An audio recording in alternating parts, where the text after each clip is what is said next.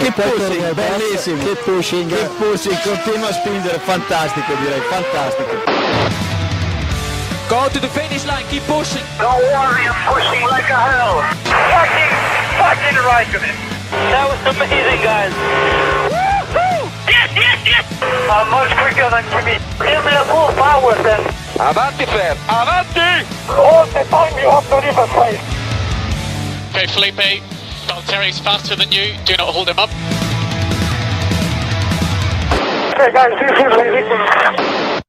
Hola a todos y bienvenidos al episodio 221 de Keep Pushing Podcast. Este episodio en el que vamos a hacer un especial de la carrera de Sebastian Vettel. Vamos a hablar un poquito de este piloto que ha conseguido su primer podio en el pasado Gran Premio, así que creemos que es el momento adecuado en esta semana previa sin, sin Gran Premio que, que comentar para repasar un poquito su, su, carrera y aprovechamos para traer a un invitado muy especial que hacía tiempo que no estaba con nosotros. Buenas noches, José Carlos de Celis. Buenas noches a todos y feliz en 2010. ya Lo digo venimos- porque, porque Vettel triunfa, yo estoy en Keep Pushing otra vez y veo que Sánchez de Castro va a juego conmigo con la camiseta de época gloriosa del 2010. Pues efectivamente, aquí estamos como si fuera eh, 2010 de, de Celis. Han pasado muchas cosas, pero hoy por hoy eres una, de la- una parte importante de motorsport.com. Cuéntanos un poquito, si quieres, cómo, cómo te va en esa casa. Bien, bien, me va bien, la verdad. Llevo desde, sí que verdad que desde aquellos, aquella época ha cambiado mucho mi vida. Laboralmente, pues ahora estoy en motorsport.com eh, como redactor jefe. Pasé como compañero de Sánchez de Castro en motor.es, también guardo buen recuerdo de esa época. Y bueno, es verdad que desde que llegué a motorsport.com solo ha ganado títulos Hamilton. Esperemos que este año pues se rompa un poco la, perdón, solo Mercedes, también ganó Rosberg. Se rompa un poco la, la dinámica y a ver si puede meter ahí Red Bull y Verstappen en la mano. Bien, va todo bien y, y nada, dispuestos a repasar la carrera de un, de un tetra- tetracampeón que será muy recordado en la historia de la Fórmula 1. Bueno, y para acompañarnos tenemos por aquí a Diego Otero y a David Sánchez de Castro. Buenas noches, chicos. Buenas noches. Buenas no. noites. Hay que, decir, hay que decir que a De Celis le teníamos agendado antes de la carrera de, del otro día. O sea, eh, quiero decir, ha sido el destino el que ha querido que Vettel consiga el podio en, en la última carrera. O sea que, no sé, está, está bueno. venido no, estoy, pelo. no- no estoy aquí por, por el segundo puesto de Bakú, sino por el quinto de Mónaco, entonces, ¿no? Correcto. Es, Vale. Porque Gracias. pues, no pensábamos que iba a llegar tan alto, entonces dijimos, uff, ahora, ahora, o sea, ahora no vaya a ser. Y, Tenlo en cuenta, tenlo en cuenta. sí, sí. Eh, Diego, tú también gran fan de Sebastián Vettel, o sea que bueno, vais a estar Sí, ahí un vamos a- dueto interesante. Vamos a divertirnos. Yo cre- creo que yo le doy un poco más de cera que, que José, porque bueno, yo, yo creo que también hay que ser crítico cuando lo hace mal y bueno, Vettel ha tenido sus momentos, pero, pero sí, oye, puede ser un programa interesante. Primer podium, por cierto, de esta temporada, que quieras que no, el niño ha hecho alguno que, alguno que otro más antes, de, antes del fin de semana pasado. ¿eh? Alguna vez se ha subido a incluso a lo más alto del, del podio, ¿eh? No- Creo que sí, creo que ganó alguna vez. Bueno, vamos a empezar por el, por el principio. Vamos a empezar por la carrera de Sebastián Vettel, cómo empezó en, en la Fórmula 1. Poníamos en el guion que en 2005 eh, prueba por primera vez un, un Williams, el FW27. Parece que dio buenas impresiones y pasa a ser, eh, tras esta prueba, piloto probador de eh, BMW Sauber. Además, se estrenan unos libres, David, en Turquía, si no recuerdo mal, eh, porque esa temporada hace, hace los libres a partir de, Turquía, hasta entonces no se sube al, al coche. Y bueno, mm, creo que incluso lidera la tabla en esos primeros libres en, la Fórmula 1 para él. Sí, eh, Vettel venía ya siendo un- una grandísima promesa. La verdad es que en las categorías inferiores eh, ya despuntaba muchísimo. De hecho, despuntaba tanto que no llegó a estar incluido en una estructura junior hasta muy tarde. Me refiero comparado con, con ahora, ¿no? Que, que los pilotos van recorriendo etapas, por ejemplo, con Red Bull, que es el caso más evidente, eh, eh, prácticamente desde que tienen 8 o 9 años ya hay ojeadores que quieren, que quieren captarles, ¿no? Excepto el caso de, Max Verstappen, que quizás es un poco, un poco distinto. Y su llegada a la Fórmula 1 fue fulgurante.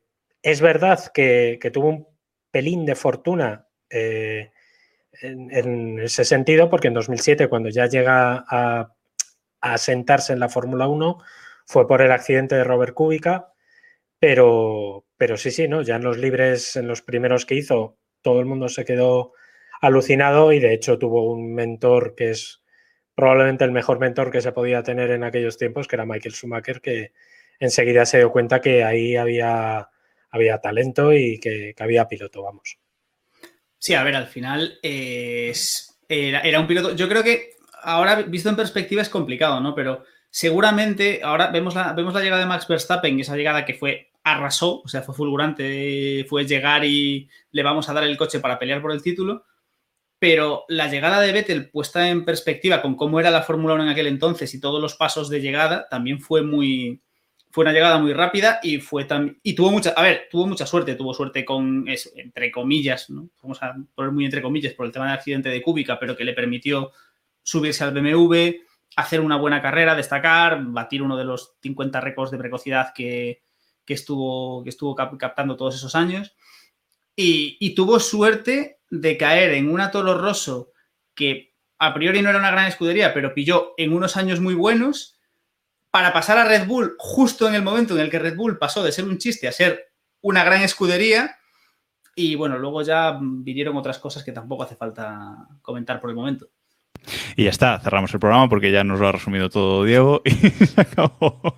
No, comentabais que, en ese 2007 sustituye a, a Kubica en el Gran Premio de, Estados Unidos después del gran accidente de Kubica en, Canadá y ahí debuta en la Fórmula 1. Eh, con buenas impresiones, José, porque mm, la verdad es que acaba la carrera octavo, en clasificación séptimo, en los libres siempre arriba. Fue una, una primera una presentación que ya decía que tenía algo especial este piloto, ¿no? Sí, fue llegar directamente en vez de tocar la puerta de Fórmula 1, tirarla hacia abajo, dejar una impresión desde el primer momento muy buena. Habíamos mencionado como mentor a Schumacher, quizá Schumacher se llama bien el padrino.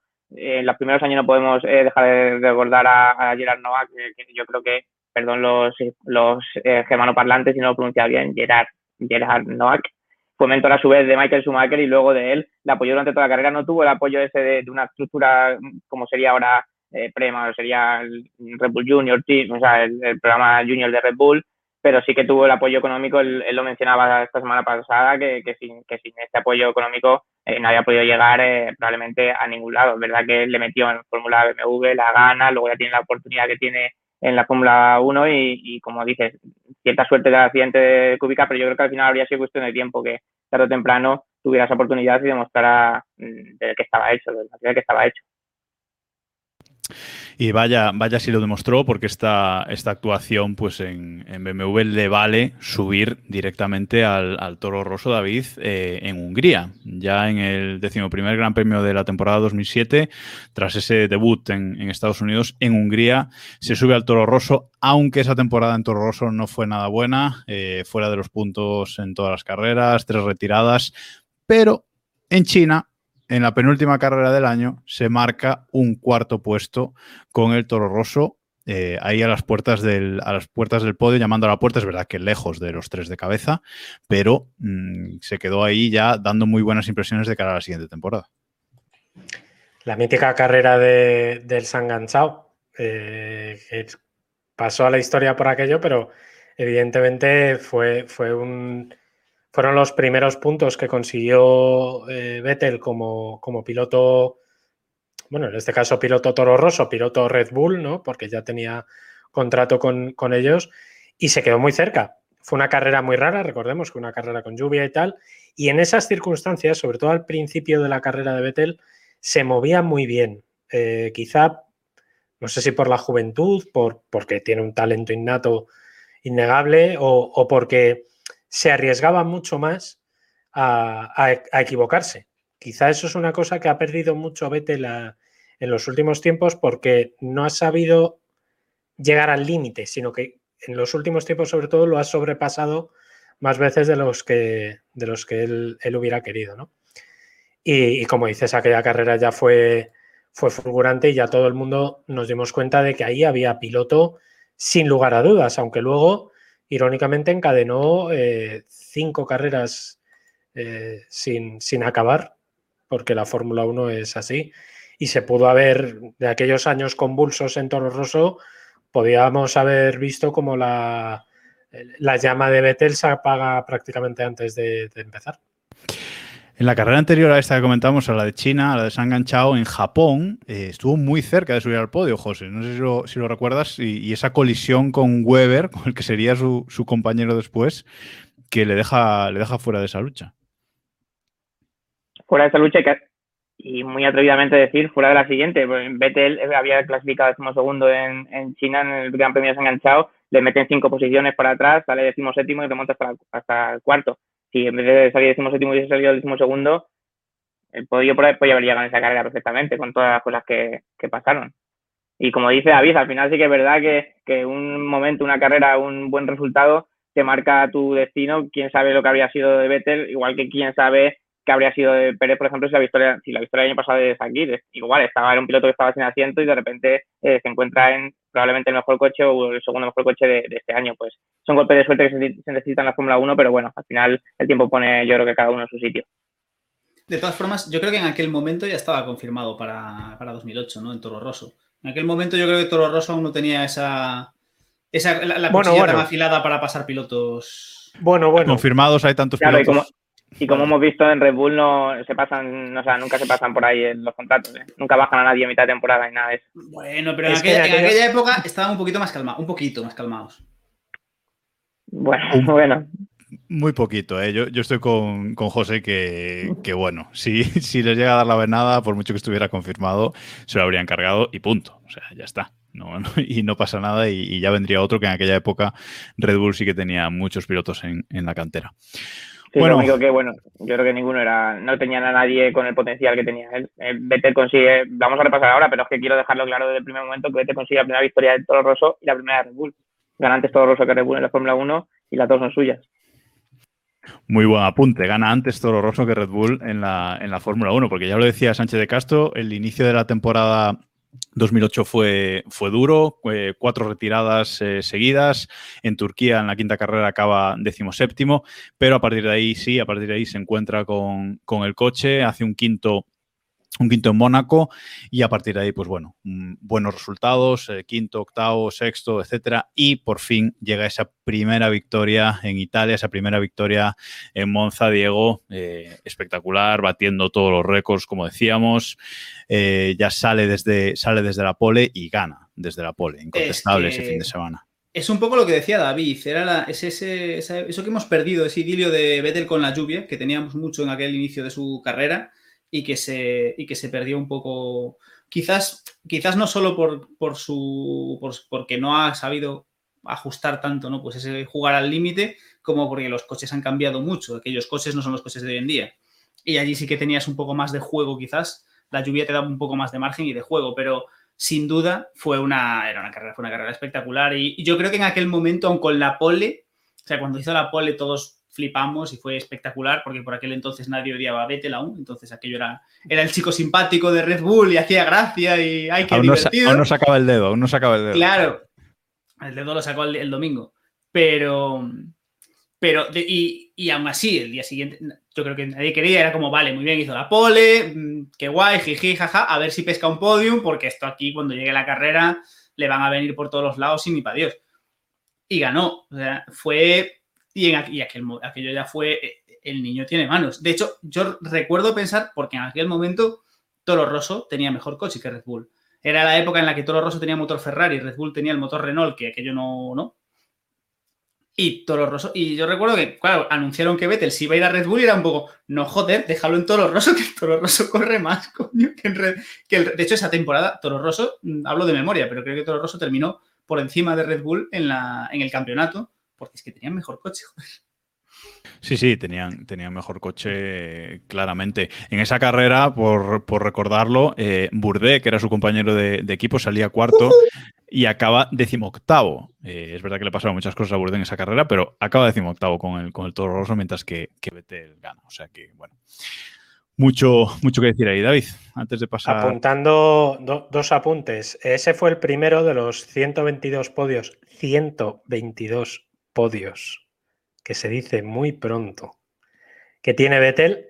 Es el primero y desde entonces hasta este año, estamos hablando de hace 13 años, eh, ha tenido un podio mínimo por temporada. Eh, eh, creo que es, muy destacable. Y esa carrera yo creo que fue definitiva para jubilar a Burdé. Burdé venía como para ser un. venía de, brillar en, Estados Unidos. Tenía un talento innato increíble, venía de ser un pilotazo increíble. Y en la Fórmula 1 fue uno de estos pilotos que en la Fórmula 1 no se acabó de, encajar bien. Y uno de los grandes culpables o responsables fue, fue Sebastián Vettel. Eh, coincidió con él y, y, Vettel se lo comió. O sea, no, no fue rival para él en, en ningún momento y, y acabó la temporada por delante, evidentemente. Y a partir de ahí, pues confirmado con Red Bull, llega ese equipo Red Bull Renault en 2009 con un coche espectacular, un muy buen coche, pero claro, se encuentra con Brown GP, un coche que llevaba dos años y medio en desarrollo. Bueno, ya sabemos todo el potencial de, ese coche que luego se convertiría en, Mercedes. Y aún así, José lucha por el, por el Mundial. Es verdad que empieza el Mundial muy mal, con dos carreras fuera de los puntos, pero luego una tercera carrera ya gana en China y tiene cuatro victorias esa temporada. Eh, varios podios y acaba finalmente segundo del mundial por detrás de por detrás de Jenson Button o sea que mm, para arrancar y viendo el gran potencial del Brown GP no estuvo nada mal no, no estuvo nada mal. Ese año con, los, con, el truquito que se sacaron de la manga tres equipos, sobre todo Brown GP, que fue el que destacó, pero no, no olvidemos que la primera carrera había tres equipos que tenían ese, ese truco, ese artilugio, eh, que estaban por delante sistemáticamente estaban por delante del resto. Luego el resto tuvo que ir haciendo una, una carrera de, desarrollo para alcanzarles. Cogieron a todos, incluso al final cogieron a Brown GP. Si hubiese durado dos carreras más, quién sabe, en una época en la que la, victoria eran 10 puntos. Entonces marcaba mucho menos la diferencia eh, de primero a segundo clasificado con, con, los triunfos que luego conseguiría Vettel al final de año. Pero sí, en la tercera carrera ganó. Eh, es el piloto, el segundo piloto que, que ha, ha, ganado antes con Red Bull, porque el primero fue Verstappen, que el primer día que se subió ganó, pero bueno, ahora que, hay muchos grupos que destacan lo pronto que ha ganado Pérez con su equipo, bueno, Verstappen y Vettel ganaron, ganaron antes y, insisto que esa fue la primera victoria de, Vettel. Decía Sánchez de Castro antes que es el primero de los 122 podios, la de Monza la primera, el primero de, o sea, 50. Son, son números que por mucho que queramos es el tercer piloto con más victorias de la historia de la Fórmula 1. Entonces, al poner en, contexto, eh, me gustará más o gustará menos, pero, pero no se puede negar que ha conseguido un número que, están ahí en, los libros de, los récords. Y fue un año, fue un año curioso porque, eh, a ver, es cierto que aquí hubo muchas cosas, estuvo que, que Baton empezó fuerte pero se fue desinflando un poquito a lo largo de la temporada, que el propio Brown GP, recordemos que estaban, que no, que, o que no había un duro, o sea, tenían el coche para, para ganar, pero allí, allí, no había pasta, o sea, ni para Dios. Recordemos la historia de Richard Branson llegando a Australia con las pegatinas en la maleta para para ponerle la pegatina de Virgin al, Brown GP. Es decir, y, fue una temporada que de haber durado un poquito más, o sea, al final de temporada ya les estaban empezando a temblar las piernas, ¿eh? O sea, cuando Red Bull consiguió un poco reconducir ese coche, que era un cochazo hasta que se encontraron con el Brown GP, la gente, o sea, allí en Brown lo empezaron a, lo empezaron a pasar mal.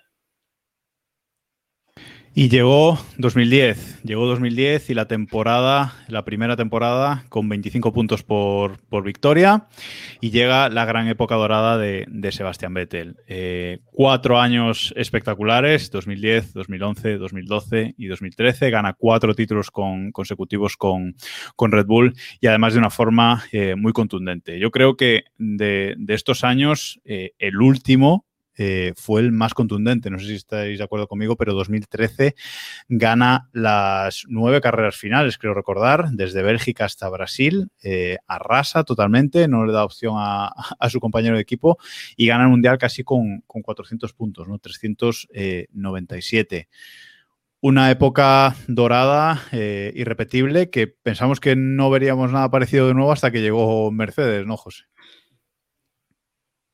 Sí, yo creo que los nosotros que somos más veteranos que la nueva generación de aficionados que ahora creíamos que no íbamos a ver nunca el dominio que tuvo Schumacher y Ferrari con Vettel pensábamos que luego no iba a tenerlo nadie. De hecho, las reglas han ido haciendo un poco así para cortarle las alas primero a Ferrari y luego a Red Bull.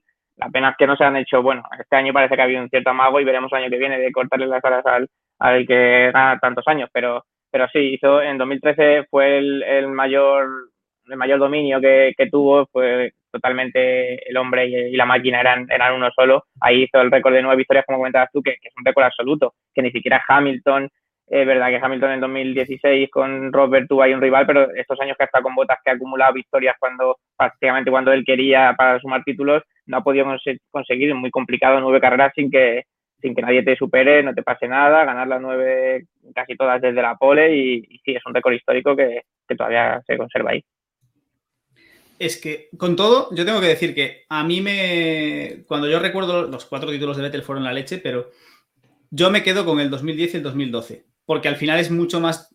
Es mucho más bonito el. Las el rival. risas.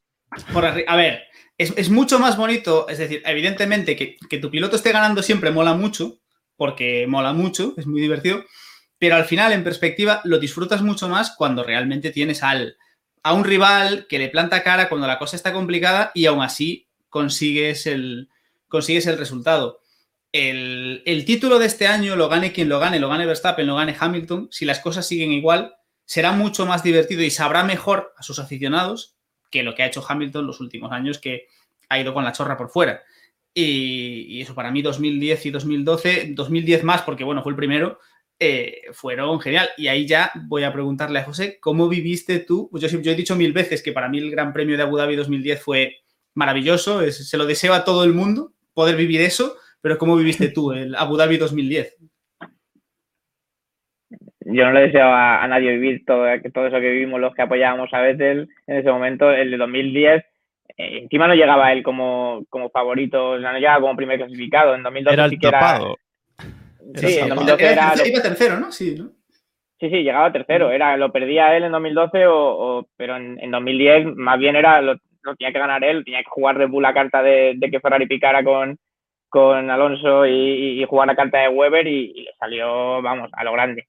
Es verdad que, que, si lo piensas bien, el que había que tapar era Weber realmente, prácticamente, porque era el que, no tanto como le taparon, claro, como reaccionaron rápidamente metiendo ahí en Abu Dhabi, Abu Dhabi, Tierra Santa del Betelismo, por cierto, como reaccionaron rápidamente metiendo ahí a, Alonso para tapar a Weber, pero sí que es verdad que el rival a seguir era Weber, que era el que iba segundo. Y, al final, pues eh, la carta ganadora de, Red Bull y ese domingo, vamos.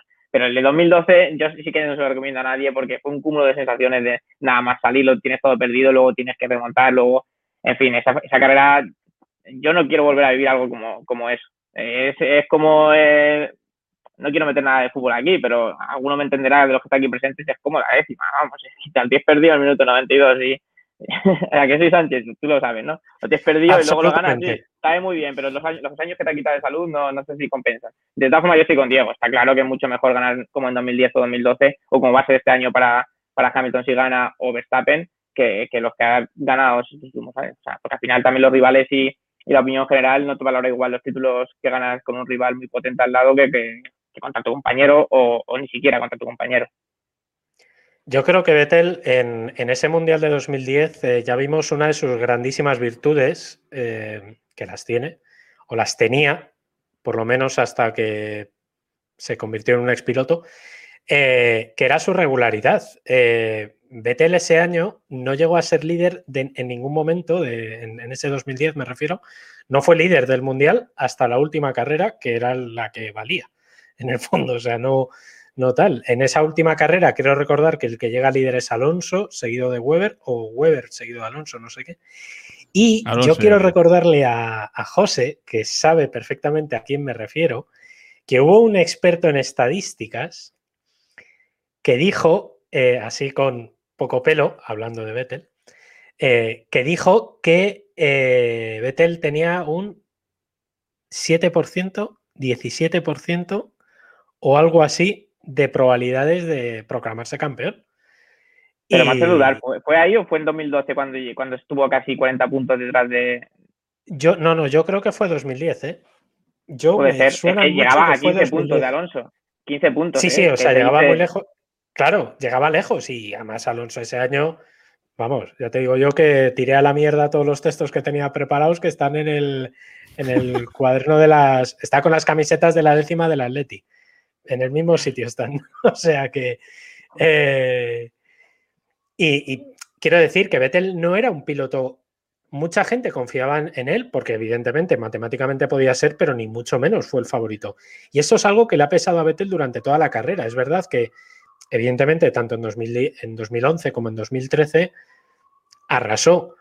Pero en 2010 y 2012, que era firme candidato, pero no el gran, gran favorito, siempre como que hasta la última carrera no se le dio por hecho. En cambio, otros pilotos, como por ejemplo Hamilton, eh, yo qué sé, hace dos años, por ejemplo, o en, o en el año de Rosberg, hasta que no lo... Con, o sea, se daba como mucho más favorito a, a Hamilton, ¿no? Mm, Yo creo que, que- que eso es un En- factor a en, tener el año de. Rosberg, en el año de Rosberg, hasta que Rosberg ganó el título, todo Dios, todos dábamos por, damos por hecho que Hamilton lo iba a ganar. Hamilton iba a ganar. O sea, Efectivamente. a día de hoy ni Rosberg se cree que haya ganado ese título. o sea. Rosberg, de hecho, ganó y dijo, "Uh, me voy, me voy, me voy, me voy, me voy, no me lo vayan a quitar. Salió corriendo para que no le quitaran del brazo el título, porque pensábamos todos Sí, que sí. en algún momento remontaría. Está claro. Sí. Sí, Y bueno, hablando de Hamilton, podemos hablar del primer título de Hamilton. 2014, última temporada con Red Bull, llega Daniel Ricardo, porque bueno, Weber ya se retira después de sus más y sus menos con Vettel. Y Multi 21 incluido, no olvidemos ese momento. Bueno, y el pastón que le puso a Porsche, ¿no? A ver si es que ahora Vettel se, o sea, Weber se fue a una ONG, no me jodas, que le puso un. no, Vamos.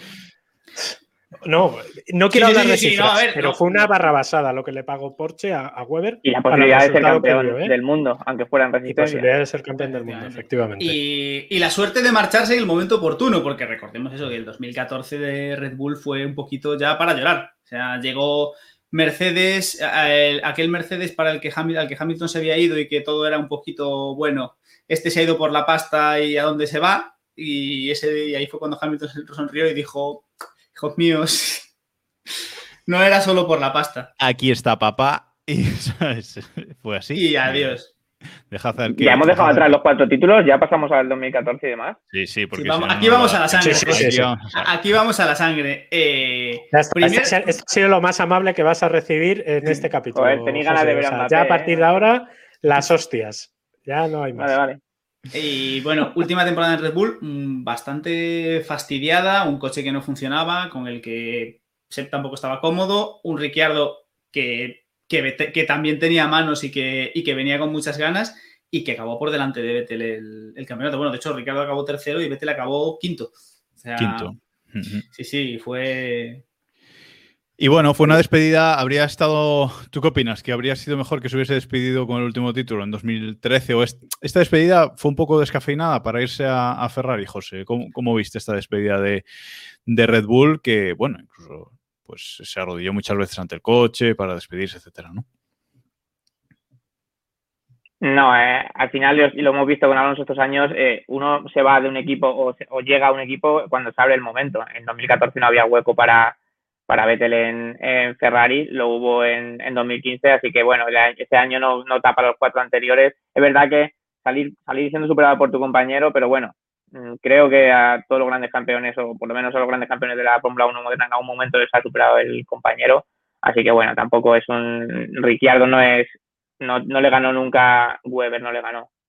Quiero decir, Ricciardo me parece un gran piloto, un grandísimo piloto. Y como habéis dicho, ten- tenía manos. Bueno, un año que se le dio mejor, llegaba con más fuerza. A Vettel ese año no, no se ajustó lo suficiente al coche, la inestabilidad de la parte trasera, un poco como la pasó en la época de, Ferrari, no eran sus características que él se sentía muy cómodo con el coche. Yo decía, Diego, al principio que yo no critico nunca a Vettel, pues yo sí que critico a Vettel. Vettel, sabemos que es un piloto, es un piloto que es, a mí me parece un buenísimo piloto. Está claro que prefiere unas características del coche que a lo mejor no tiene como sí que otros pilotos que se pueden ajustar más a diferentes eh, circunstancias de un coche y se, y se adaptan más al estilo. Vettel prefiere más llevarlo a su estilo, y, pero claro, cuando lo consigue, eh, es- a mí me parece un, un tío sublime. Y es verdad que en el 2014 no le pasó, pero bueno, ahí ya tenía un poco la cabeza en, en cumplir su sueño que era vestir de rojo algún día. Y antes de, antes de movernos a, Ferrari, porque hasta aquí, eh, digamos que ha sido como el ascenso de Vettel, ¿no? Ha, ha sido su, su, culmen y a partir de ahora, en esta segunda mitad del programa, pues vamos a hablar un poco más de, esa parte oscura, ¿no? Darle un poco de, de cero. Entonces tampoco quiero dejar a, a, José con la, con la palabra en la boca porque esos cuatro títulos fueron años en los que Vettel se ganó muchos, eh, muchos enemigos, ¿no? Había mucha gente que el dedito pues le, irritaba, eh, pues también polémicas con con Weber y mucha gente sigue sigue manteniendo que sus títulos fueron títulos hacendado, hemos leído muchas veces, ¿no? Que son títulos que ganó el coche, ¿no? Pero mmm, quiero que José, pues, de sus argumentos, ¿no? En contra de esto, porque evidentemente, igual que estamos viendo los títulos de Hamilton ahora, tampoco son eh, títulos hacendados, esos títulos de Hamilton. Yo siempre pienso que quien gana lo celebra, quien pierde lo intenta explicar o lo explica al final eh, estamos en la Fórmula 1, a quien no le guste que haya un coche que sea superior, que se vea unas, unas categorías monomarca, quiero decir, eh, siempre cuenta el coche, quién no ha tenido, qué campeón no ha tenido, sí, podemos sacar dos, tres a lo largo de la historia, que se nos vengan rápidamente a la mente muy poquitos que no hayan tenido un gran coche, pero claro, Weber con ese coche no era subcampeón del mundo. Eh, quiero decir, si Bottas consigue ser, estos años ha conseguido eh, más de una ocasión ser subcampeón del mundo, eh, quizá era más superior el, el, Mercedes de esos años eh, respecto a sus rivales que aquel Red Bull, que Alonso, claro, Alonso estaba en Ferrari, era, era Ferrari y era Fernando Alonso, que es un grandísimo piloto, claro, es otra leyenda, pero eh, quedaba subcampeón por delante de Weber, quiero decir, el coche era muy bueno, claro que era muy bueno, era el mejor coche, pero había que llevarlo y, y sin errores prácticamente. Vettel ha cometido un montón de errores en, en la época de Ferrari, pero en Red Bull muy, muy pocos errores cometía. Y él, ganaba muchas veces desde la pole sin cometer errores, pero claro, era como que aburrido ganar desde la pole ya, bueno, pero es que si está haciendo los fines de semana perfectos, cuando tiene el coche en su mano, está claro, era un cochazo, pero también tiene su mérito. Y quien, quien, quien quiera quitarle el mérito, allá ellos. Yo desde mi sofá de mi casa firmaba el, 2001, el 2009 de, de Baton con un coche rozando lo ilegal, o firmaba el 2007 de Raikkonen tener un solo título de campeón del mundo, aunque me, dije, aunque me dijeran que tengo el mejor coche o, que tenía un coche y un título de hacendado. Bueno, yo abrazo mis trofeos de hacendado y cada uno desde su casa que si quiere abrace el mando de la Play o lo que quiera, pero bueno, cada uno que valore los, los méritos de otros. Ahí está, no quería dejar sin este speech este podcast. Bueno, vamos ahora sí, vamos con Ferrari. Eh, era el sueño, el sueño de, muchos, ver a Vettel, el gran sucesor alemán de, Schumacher, verlo en Ferrari, verlo ganar eh, títulos y ganar eh, con, Ferrari pero el sueño se tornó un poco en, en, pesadilla. Seis años en Ferrari, 2015 a, a 2020, y ya la cosa eh, no empezó bien. Debutó en, en, 2015, como decimos, tres victorias y 13 podios, que no estuvo mal para esa primera temporada, eh, frente a una Mercedes ya eh, arrolladora. 2016, el Ferrari es una patata, cero victorias y ya Mercedes sigue con el, con el rodillo. Y bueno, dos primeros años que ya David hacían vislumbrar un poquito problemas. La verdad es que el, el primero, yo creo que los primeros años eh, a, a Vettel le pesó mucho, no le pesó, sino que se encontró una Ferrari eh, ciclotímica absolutamente. Venía de, un, de unos Sí, encontró una Ferrari, pero muy Ferrari. Ferrari muy Ferrari, mucho Ferrari. ¿Entendéis lo que os digo? ¿no? O sea, sí, sí, sí. venía de los años caóticos con, con, Alonso, que todavía mm, aquello acabó como el Rosario de la Aurora, y Vettel venía, es verdad, con, con el aura de ser el nuevo Schumacher. Y eh, esto lo hemos visto en infinidad de deportes y en la Fórmula 1 mucho más, eh, que esto de ser el heredero de no suele salir bien casi nunca. Bueno, eh, los primeros años estuvo. los primeros años estuvo bien, pero, y que nos diga José, eh, yo no sé si estuvo a la altura de lo que se esperaba. Hola, muy buenas. Había que hacer el cambio de, de el cambio de estilo. En los años de Ferrari, Ferrari eh, sabemos lo que es, capaz de lo mejor. Se me escucha bien, por cierto. He perdido el cambio de camiseta. Perfectamente. Se te escucha igual que antes. No sé si bien, pero se te escucha igual que antes. Pues eso. Vale, vale. Regular entonces. Eh, Vettel era un enamorado de Ferrari. Ferrari sabemos lo que es, capaz de lo mejor y, capaz de lo peor. Hicieron un coche, la verdad es que en 2017 y en 2018, mm, capaz de acercarse a, Mercedes.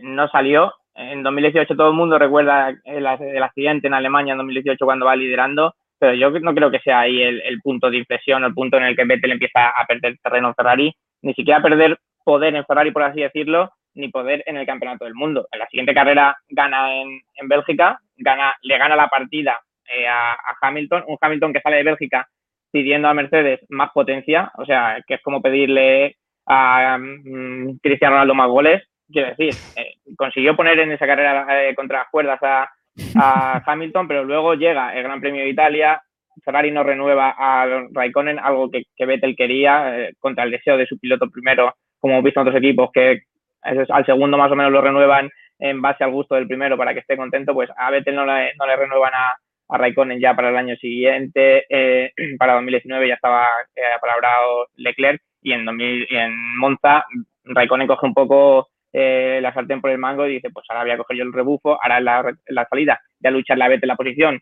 aunque necesitaba mi apoyo como segundo piloto, pues, eh, como si fuera mi rival, y ahí fue cuando Vettel ahí pierde ya todos los estribos, pierde sus posibilidades de ser campeón con Ferrari algún día y pierde eh, su eh, que Ferrari apostara por él. Yo creo que a partir de ahí él vio que el equipo no, en el futuro ya no apostaba por él, ya no creía en él como había creído estos años, como habían dado el, auge de estrella, y, él vio que, que, ya el equipo no confiaba en él y el equipo al revés, vio que, que había que apostar o decidieron apostar por otro piloto muy bueno que tenían ahí, que era Charles Leclerc para el año siguiente.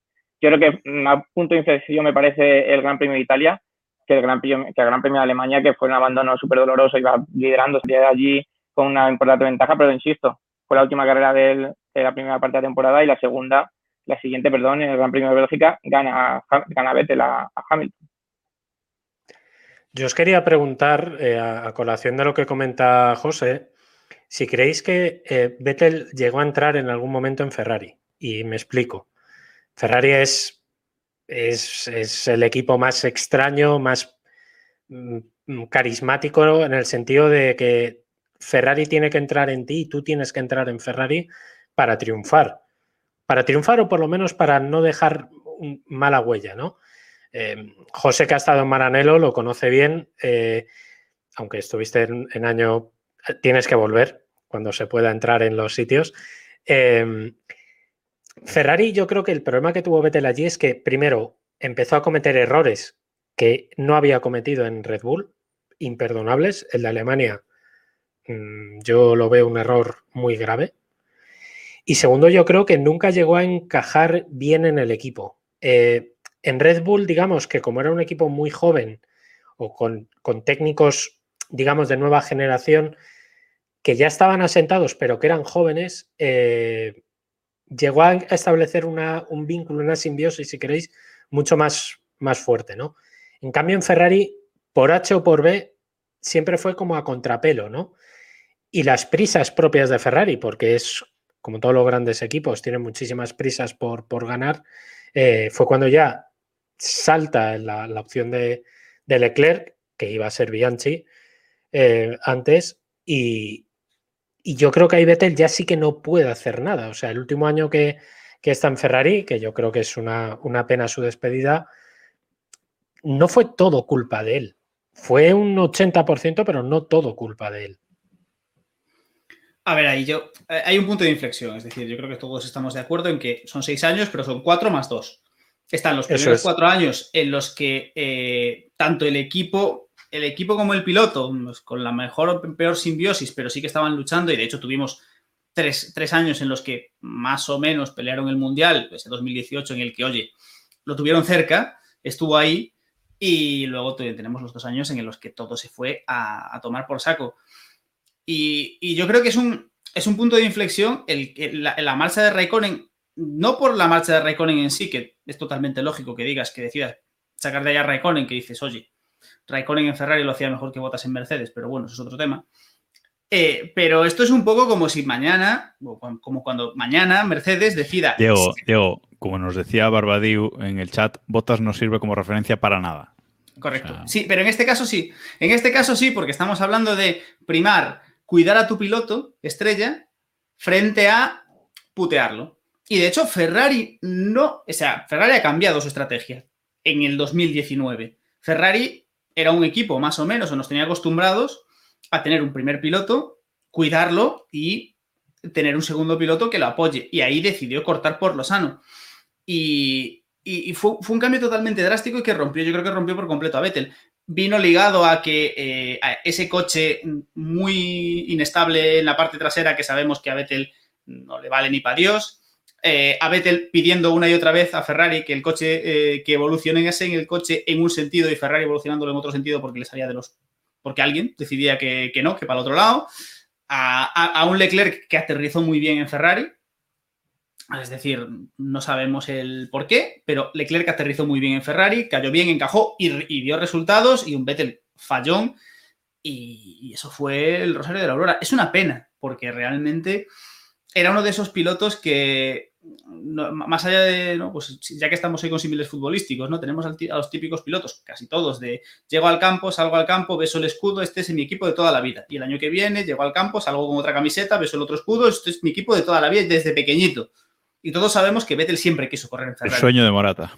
Y de hecho, eh, y, y de hecho, o sea, si tú ves las imágenes, yo lo recuerdo, las primeras imágenes de Vettel en Ferrari, vestido de rojo, ya, era, era un niño pequeño cumpliendo el sueño de su vida. Y era, me da igual. O sea, yo recuerdo cuando, cuando, cuando había fichado por Ferrari, que aún no se sabía que Red, aún no estaba claro que Red Bull fuese a tal y Ferrari parecía que iba a, ir peor.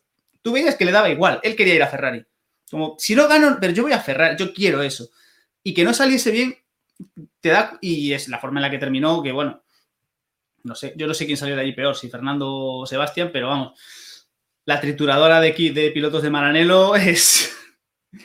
Es maravillosa. Buen debate. Lo que pasa es que con, con Alonso, eh, digamos que lo sustituyeron por otro gran piloto, ¿no? Por otro grande. Porque si Alonso no funcionó, pues vamos a por, a por Vettel. Y en el caso de Vettel, es lo que decía José antes. Le metieron a Leclerc para competirle dentro del mismo equipo otro supuesto primer piloto, ¿no, José? Es lo que, un poco lo que nos comentabas antes. Lo hicieron distinto. Yo creo que sale peor Vettel de Ferrari, ¿eh? sobre, todo, sobre todo el último año, eh, ese 2020, por cierto, corrección, que en principio dije cinco años en Ferrari, efectivamente son seis, como dijo Diego ahora.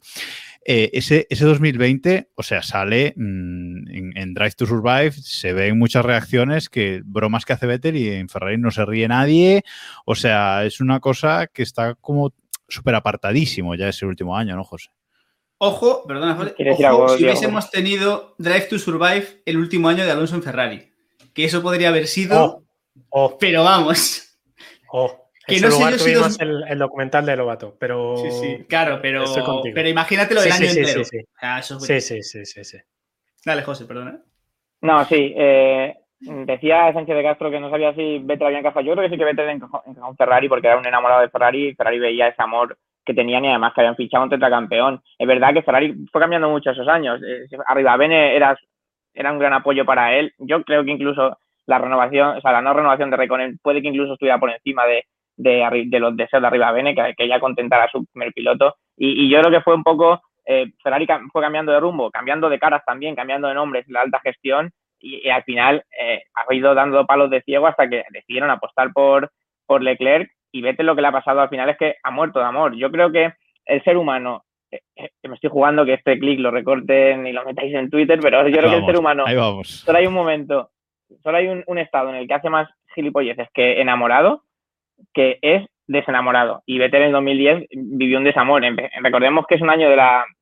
Ya podéis cortarlo. Es un año de la pandemia que afectó a todo el mundo de aquella manera y Vettel empieza la temporada empieza la temporada sabiendo que, ya no va, que va a disputar un año con un equipo con el que, que ya no apuesta por él y que te has fichado a, a Sainz y, que tú ya no vas a, estar ahí. Y entonces, como yo creo que es verdad que en el Drive to Survive se ve y en, muchos clics que, han, que en redes sociales de que Vettel, bueno, pues mantenía su buen humor, hacía bromas, pero nadie se reía ahí. También porque, claro, porque Vettel se iba, tú puedes hacer las bromas que quieras para lo que te queda en el convento, pero esto, el resto se queda. Yo creo que Vettel sí que dejó a mucha gente que, que, que la ha querido. El otro día se vieron a, mucha gente, de, igual que se vio a mucha gente de Aston Martin felices por la victoria de Pérez. Yo creo que ha dejado muy buena imagen en muchos, pero ha dejado en otros no mala imagen, sino que directamente no han apostado por él. Y voy al no quería, no, no, no quiero decir lo que pienso de él, pero voy a Dilo, Binotto. dilo. No, no, voy a Binotto. Binotto, el se- gafitas, el gafitas, dale, dale, dale. dale. No, no lo voy a dar, pero, lo, si- lo siento por Leclerc y Sainz porque Ferrari jamás va a ganar algo estando Binotto al frente. Eh, Esto es claro. Y Bino- Binotto ha puesto precisamente por Leclerc. Mientras que Binotto siga al frente, Ferrari no, es, va a ser incapaz de ganar algo. Y creo que Vettel salió por la puerta de atrás precisamente por, por Binotto. Eh, le hicieron mucho, y, y el equipo al final hizo muchos peos incluso en redes sociales. No sé, el detalle que se marca la última carrera de dedicarles una canción en italiano, eh, de- hablando a la gente de la fábrica. Sí, son para José, la galería, pero bueno, Vamos a, galería, vamos a ver. Es Dime, muy tribunero. Bueno, Vettel yo creo que tribuneros son los que tienen tropecientos mil seguidores en redes sociales. Si Vettel fuera tribuneros, haría- se dedicaría al noble arte del postureo en redes sociales. No, como esa es el resto esa- de pilotos. Esa es otra, pero Vettel, tú sabes que muchas cosas de esas las hace como lo Grache, Ragazzi y tal, no sé qué, que ya se hizo casi un cántico cuando las cosas iban bien, cuando las cosas iban mal ya no es Grache, Ragazzi, ya es... ah, ah, ah, Pero ya está.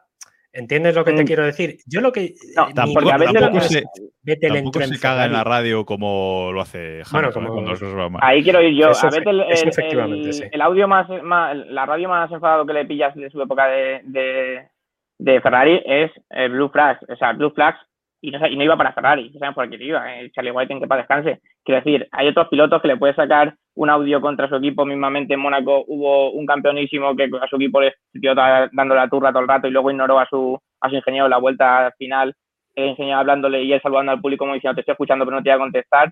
Gestos de niñatos. Hay otros que critican un motor de otra categoría. En fin, Vettel yo creo que nunca ha tirado en público piedras contra su equipo y no creo que sea tribunero. El tío es un, es hombre. Yo a Vettel le veo un hombre de equipo. Pero lo que pasa es que cuando el equipo ya no está contigo, es como, eh, no sé, es como que te hacen una cobra de, de un apretón de manos. Vettel seguía ahí con la mano tendida y Ferrari estaba a otra cosa. Y Binotto concretamente estaba a otra cosa. A ver, es que nos estamos pasando un poco de. Veníamos a hablar de, cierra, de Force cierra, India. cierra veníamos a hablar de. Force India y, y nos quedamos en Ferrari, pero el- la historia es que esto es un poco, esto es un poco lo que va a pasar India, cuando, cuando, cuando saquen a botas y metan a Russell o a quien sea al lado de Hamilton. Es una declaración evidente de intenciones de tu equipo de venga, pero que tengas claro que, que ya, que se te acaba. Y, y la situación, y, si la situación fuese distinta, si el coche fuese diferente, si mm, ese Ferrari, si el Ferrari en 2019 hubiese, hubiese adaptado a Sebastián y hubiese ido bien, pues la despedida hubiese sido de otra forma, pero se juntó la llegada, se juntó la salida de Recon en la llegada de Leclerc, el señor de las gafitas y fue un Dios. Y mm, en un giro de los acontecimientos, quedándose sin equipo, eh, cuando se llegó incluso a rumorear el regreso a Red Bull, que le dijeron que los cojones, eh, y después de muchas vueltas y cuando yo creo que ya muchos daban por hecho que se iba a ir a su casa, terminó en Force India. Una cosa, una cosa. Eh, ese año, Ferrari, es, es decir, en, perdón, Vettel en, en Ferrari, en ese año 2020, acaba el Mundial en decimotercera posición, que es su peor clasificación desde su año de debut, en el que acabó decimocuarto. O sea que, para dar una dimensión de la última temporada desastrosa, Indefendible. De- no solo de él, del Ah. equipo también. Es Sí, decir, sí, pero, pero comparas. Pero si comparas, si lo comparas con Leclerc, efectivamente es indefendible. Vale. no, no. Claro, Pero- pero, porque siguieron, siguieron el, el desarrollo, siguieron el, el estilo que quería Leclerc. Que es lo que, lo que digo, que cuando ya empieza a apostar por un estilo totalmente diferente, empiezan a apostar por el, por el desarrollo que quiere Leclerc, ignorando totalmente eh, lo que le dice, lo que pide Vettel, el- el- en este caso ya hemos hablado antes de la estabilidad, inestabilidad en la parte trasera, le ignoran totalmente y lo que digo, Vettel cometió muchos errores el año pasado, pero hay que entender que es que empieza la temporada, la temporada de la pandemia, de todo lo que pasó, de un montón de carreras seguidas, sabiendo que no va a estar en el equipo, que no se ha ido de Red Bull, no, que se ha ido del equipo de sus amores con el agravante de que no ha conseguido el, el sí, es el tercer piloto con más victorias de la historia de Ferrari y tal, pero no ha llegado a, conseguir el, el título. No, desconectado mentalmente totalmente, eso está claro. O sea, se desconecta mentalmente totalmente. Yo lo que quería preguntarse era si alguno, eh, no dudas, porque dudas tuvimos todos, pero si alguno tenía claro que se iba a retirar. O todos pensabais que encontraría algún sitio. Yo creo que hay un Vettel, eh, y esto lo sabremos dentro de un tiempo, eh, yo creo que a Vettel mentalmente le ha afectado mucho la pandemia.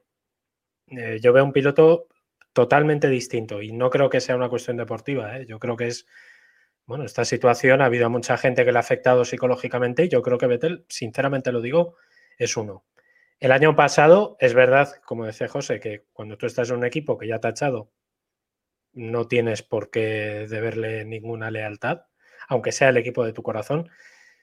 Pero, por ejemplo, ese podio que consigue en Turquía, eh, la manera de celebrarlo mmm, no fue. Quiero decir, probablemente él sabía que era su último podio en Ferrari. Y es el equipo de tu vida, es el equipo que te ha, con el que has estado a punto de ser leyenda. ¿no? Porque yo creo que a Vettel eso le va a pesar toda la vida, que no ha sido leyenda en Ferrari, por mucho que sea, como dice José, el tercer piloto con más victorias de, de la historia. El tercero, fíjate, si no te acuerdas del segundo, del tercero ya no se acuerda nadie. ¿Entendéis? Entonces. ¿Quién, como quién no se eh, acuerda del segundo? ¿El qué, perdón? ¿Que quién no se acuerda del segundo? Bueno, yo no, yo no sé si se acordaría o no. Yo te digo que dentro de unos años, cuando tú repases los grandes campeones de Ferrari, también.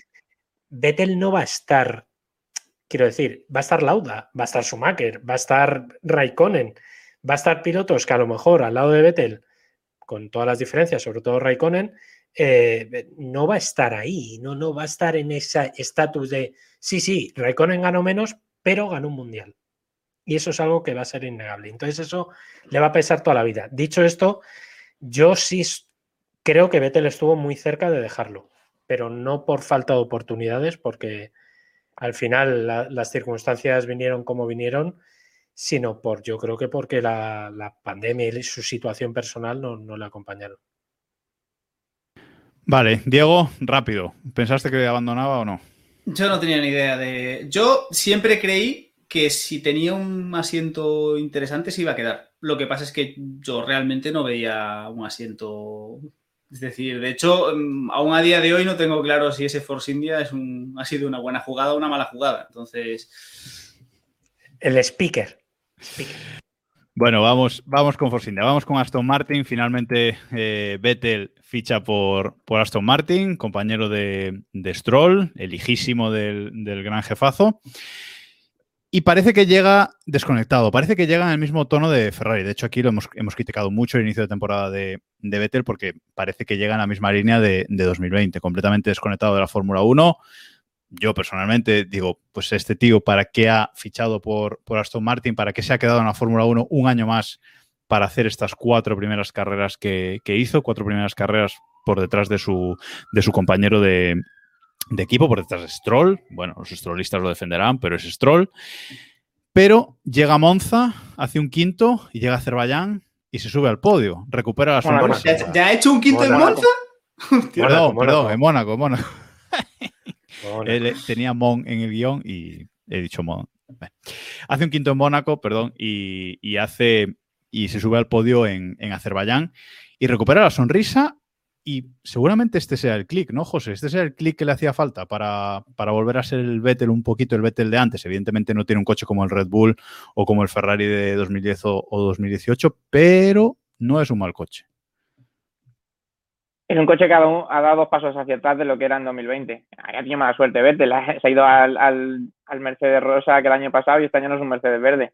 De hecho, sí, eh, Stroll está por delante de él, pero ni Vettel es tan malo como apareció en las primeras carreras, ni Alonso es peor que Ocon, ni Ricciardo es peor o tan peor que, Norris. Quiero decir, eh, jugar a los pilotos en estas primeras carreras a mí me parece un pelín injusto. Se da mucha caña, aquí anda mucha caña incluso Alonso. Y, y, yo creo que al final, como decía antes, el tiempo pone a cada uno en su sitio. Tampoco quiero lanzar eh, las, las campanas al vuelo porque Vettel ha brillado en dos circuitos urbanos. Ahora hay que verle también ahora en Paul Ricard, hay que verle luego en el Red Bull Ring, hay que verle sobre todo también en Silverstone, a ver si ese coche con ese motor eh, Mercedes también rinde en, en Silverstone.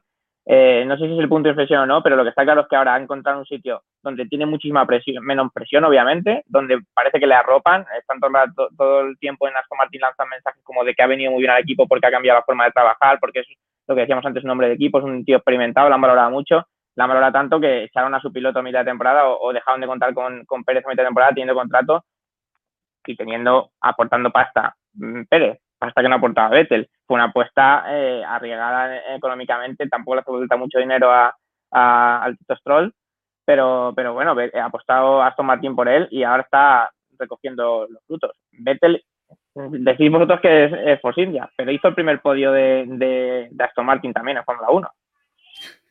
Sigue sumando, sigue sumando récords. A ver, si- a sumando. ver si hace la primera victoria de Aston Martin también. A ver, eh, yo creo que aquí lo hemos comentado. Eh, yo, yo dije que necesitaba, que como todos los pilotos necesitaba unos, unos grandes premios de adaptación. Eh, hemos visto esta temporada que, tan- que no solo es Vettel, es Vettel, es Alonso, es Ricciardo, es todos los pilotos que han cambiado de equipo están teniendo problemas. Pero para mí hay algo clave en estos dos grandes premios y es que eh, parece que eh, estamos viendo otro Vettel, estamos volviendo a ver una actitud distinta de Vettel ya fuera, de, fuera del coche, le, le vemos otra vez animado. Y yo creo que lo que nos ha demostrado esto es que cuando pa- parece que cuando el coche está, cuando el coche más o menos rinde como, como para, para pelear, el piloto está ahí también. Porque recordemos que las primeras carreras el Aston Martin tampoco es que fuese eh, para hacer podiums, ¿eh? O sea. Y el. Ahí, ahí quería ir yo, que tampoco, que Stroll estaba por delante de él, pero tampoco estaba como tan por delante como estaba el año pasado el propio Stroll y Pérez, porque el coche era. Claro, pero bueno, sí que es cierto que las primeras carreras daban mucha penita. Y, y es Stroll. Es decir, nunca sabremos, o a lo mejor algún día sabemos, si Stroll padre fichó a Vettel porque quería tener un tetracampeón del mundo que empujase el equipo o porque quería o porque pensaba que estaba acabado y lo que quería era ponerle un tetracampeón del mundo acabado al, al lado del hijo para que el hijo le diese zapatilla y decir, mira qué bueno es mi niño. Eso a lo mejor algún día lo sabemos. ¿Cuál era el plan? El plan Yo- maravilloso. Yo esa, yo esa es una de mis dudas, ¿eh? Eh, es decir, le han hecho, ha querido hacer el padre, papá Stroll, eh, le ha querido hacer eh, un Leclerc a, a Vettel en Aston Martin, es decir, meterle ahí mm, telita, o realmente apuestan por, por Vettel. José, niegas con la cabeza. Yo y lo he dicho, yo creo que apuestan por él. Se cargaron a un piloto con contrato y con pasta y, le ficharon a él. Además, porque creo que Vettel eh, con Stroll está haciendo un poco, no, no mentor, pero, pero sí un tipo más veterano con un chico más joven, sabiendo que el padre del joven es el que pone la pasta. Y, y creo que le está ayudando, le da consejos y demás. Y creo que no creo que le vayan a hacer un, un Leclerc. ¿Os reís? No sé por qué os reís. Porque es, que, me- es, que Diego, es que Diego tiene la cabeza muy sucia. muy Yo solo voy a decir que me acabo de acordar de Nelsinho Piquet. De Nelson Piquet. No, no, no. Yo, por contestar a lo de a, lo de- a lo que me has preguntado, Jacobo Vidal Pascual, eh, creo que, que no le están haciendo un y Ricardo ya no se va a dejar de. Déjalos, de dej- déjalos, le vamos a quitar la, la cámara. Que no, que no creo que le estén haciendo un, De un. Leclerc y de hecho al final, eh, al final el que te da el, el nivel de dónde está el coche es tu piloto número. Tu piloto, es también para cortarlo, ahí darle un clic también a este. Tu piloto más, el mejor piloto de los dos es el que te da el nivel de dónde está el coche y el nivel de, de Aston Martin ahora ha estado cerca de los podios. Ha quedado segundo por lo que ha quedado segundo, porque hubo un accidente de Verstappen, porque Hamilton no estuvo ahí, pero sabemos que es un coche que había, habría estado cerca del podio, mientras que el otro piloto, el hijo del que pone la pasta, eh, se retiraba. Por Pirelli sí, pero se retiraba. Si contamos los, los abandonos de uno, contamos los de otro. Hay datos para, para creer, porque Vettel en, en dos carreras se ha puesto 28 puntos a 9 de Stroll, ¿vale? Stroll tiene 9, Vettel tiene 28, es verdad que un podio ayuda mucho, evidentemente, pero eh, es que además de los recién llegados, es decir, de los pilotos que han cambiado de, de equipo, Vettel, eh, nos dicen por el chat que es el que tiene el rival más débil. No sé si, si estáis de, de acuerdo. A lo- Hombre. con... Hombre, vamos, Bueno, de- bueno, de- bueno, bueno, puede que el rival más débil lo tenga Mick Schumacher, ¿eh? En compañero. Bueno, a ver. eh, eh, Bueno, pero- A, a ver, sí, claro. eh, Va, tío, entre eh, los eh, pilotos no que podía pasar compiten. una hora, una hora aquí sin darle un palo a Mazepin, lo siento, lo, voy a soltar. Bien, bien, Vale, bien, bien, bien, bien metido. Bien, no, bien. Hostia, se llama Cepín. No, no, bien, bien. Pero entre pilotos, o sea, de los pilotos pilotos, o sea, cuando hay dos pilotos en el mismo Y de los coches, coches. Y de los coches coches, efectivamente, yo creo que es evidente que, que Vettel sí tiene un rival que es, o sea, lo mínimo que se le pide a Vettel y esto ya Ojo, Es el ojo, mínimo, estrolista es que atrás. arrase a Stroll. Es que le Ojo. arrase. Yo, Ojo al estrolista echándose atrás. No, no, yo no, es que yo nunca he sido estrolista. Me habéis puesto esa medalla, pero no soy estrolista. Yo quiero que sea Stroll por las risas y el espectáculo, como quiero que, pero porque quiero ver el mundo arder. Pero yo no, o sea, Stroll es un piloto, es un cepo Por el LOL, ¿no? Recordemos, recordemos que en el capítulo del principio de temporada donde hicimos las, pre- las predicciones y yo dije que todo lo que no fuese Vettel arrasando a Stroll eh, debería ser mm, para darle puerta, el señor de Castro aquí dijo, bueno, bueno, bueno, eh, tampoco nos flipemos, que Stroll, a ver. Bueno, pero, eh, a ver, soy periodista deportivo, puedo contradecirme, ¿vale? Me lo da el título, pero eh, eso es así. Pero que quiero decir, siendo serios, Vettel lo que debe hacer, lo que debe hacer Vettel es arrasar a Stroll, sin lugar a dudas. Vale, pues a mí la duda que me queda es si esto es punto de inflexión o si ha sido circunstancial, ¿vale? Porque Mónaco es un circuito muy particular, todos lo sabemos. En Azerbaiyán pasó lo que pasó, carrera final sprint, muchos abandonos, etcétera. Ahora llega el Gran Premio de Francia, que ya aprovechamos para hacer un poquito de, previa, que va a ser un Gran Premio infumable. O sea, esto tenerlo todos claro. Que va a ser un Gran Premio infumable. O sea, no sale un coche de seguridad ni queriendo, o sea, ni, ni por accidente. Eh, no, por accidente no. No, se pueden ir por, por fuera de, la pista. Hay siete circuitos alrededor. Hay siete circuitos alrededor. Mazepin hará la trazada que le parezca y acabará último igual. Eh, la aprobaremos. la aprobaremos. Eh, entonces, bueno, va a ser un, gran premio infumable. Que va a ser una carrera que segura, porque Azerbaiyán pues es un circuito que tiene rectas largas, etcétera. Eh, curvas lentas, pero tiene sus, zonas estrechas también. Pero es que este circuito son curvas eh, rectas largas, curvas rápidas. Va a ser un circuito que yo creo que se van a colocar los coches tal cual por rendimiento y nada más. Entonces, a ver qué pasa ahí con, con Vettel, ¿no, José? A ver qué, mm, dónde está realmente en esta carrera. A mí es la duda que me queda, ¿no? Después de estos dos grandes premios, a lo mejor un poco particular yo creo que la ha demostrado que va a estar donde el coche le permita, pero la duda que tenemos todos no es, yo por lo menos no tengo la duda de qué va a ser qué va a ser de Vettel en, Francia, sino que va a ser de Aston Martin.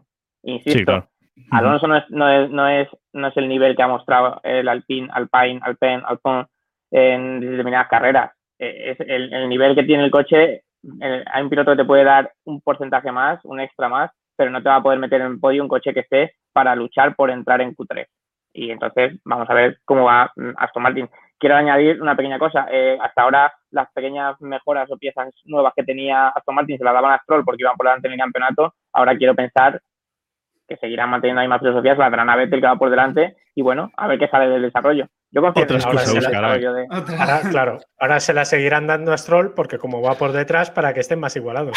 Por ejemplo, que eso ya te lo digo yo.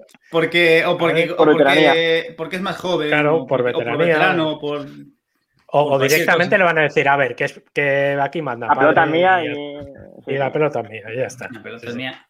A ver, respondiendo a Jacobo, el, yo creo que es un punto de inflexión. Sí que creo, o sea, creo que ya podemos medir a Vettel por la vara por la que tenemos que medirlo, pero no nos olvidemos de que tiene un coche para pelear el décimo puesto. Es decir, el, Aston Martin hoy por hoy es un coche para, en una carrera normal en la que no haya abandonos, en la que no haya tal, para hacerte un 11, 10-11.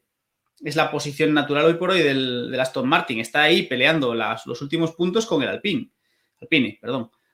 Eh, no sé, o sea, tenemos que medir a Vettel por el rendimiento, tenemos que medir a Vettel por cómo le da hacer a Stroll, pero, pero tampoco nos esperemos que vaya a hacer podios, o sea, ni cuartos puestos, porque, porque, a ver, a menos que se saquen algo de la manga los de Aston Martin, que no, que no sé.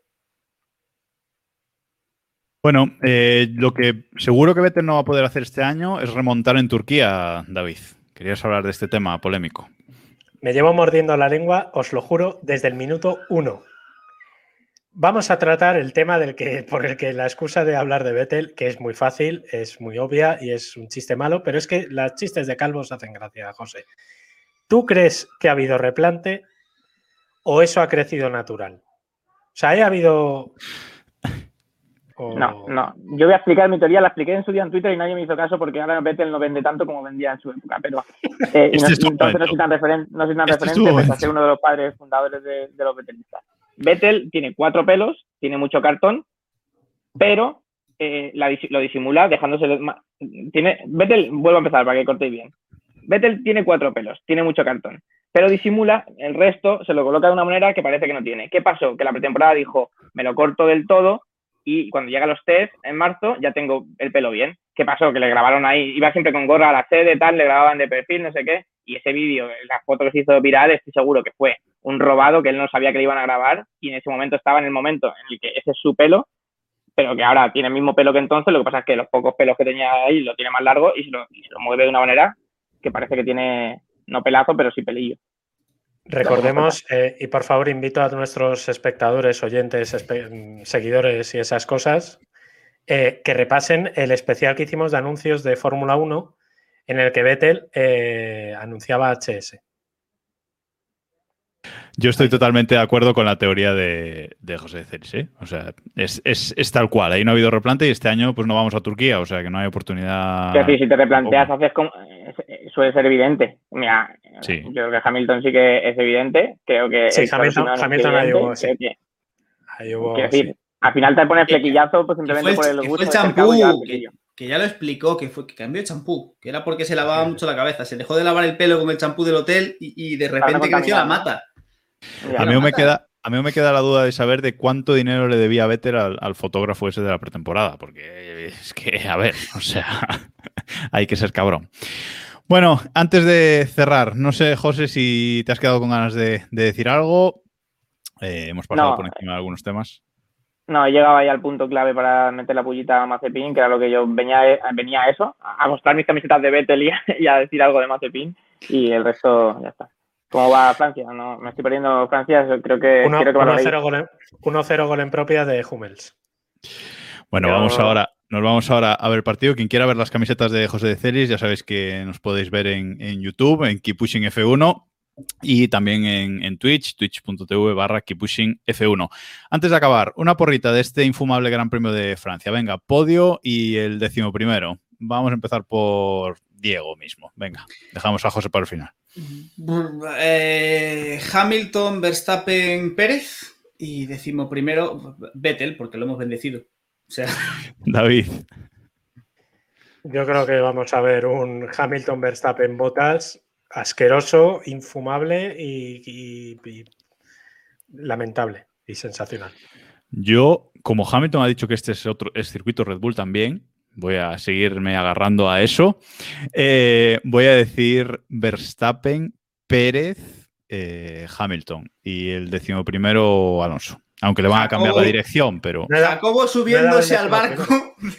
Jacobo subiéndose al barco de Héctor en marcha, ya no sabe cómo subirse. no me subo a Jacobo va a nada. rebufo. José. Bueno, no, mira, a ver, vas a rebufo del barco y lo sabes.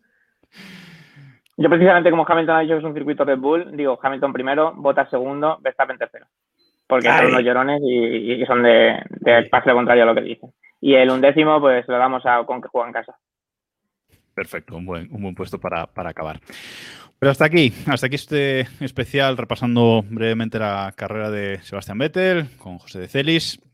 Y ya sabéis, ya os eh, hemos dicho, nos podéis seguir en nuestro grupo de Telegram t.me barra F1, que hay mucho movimiento, sobre todo los fines de semana de, de Gran Premio. Este fin de semana va a haber mucho movimiento. Si veis las carreras y las clasificaciones en directo, meteos porque son las risas seguir eh, las carreras por, por nuestro grupo de, de Telegram, de verdad. Y nada más por esta semana. Nos escuchamos y nos vemos la semana que viene para analizar el infumable Gran Premio de Francia. Adiós.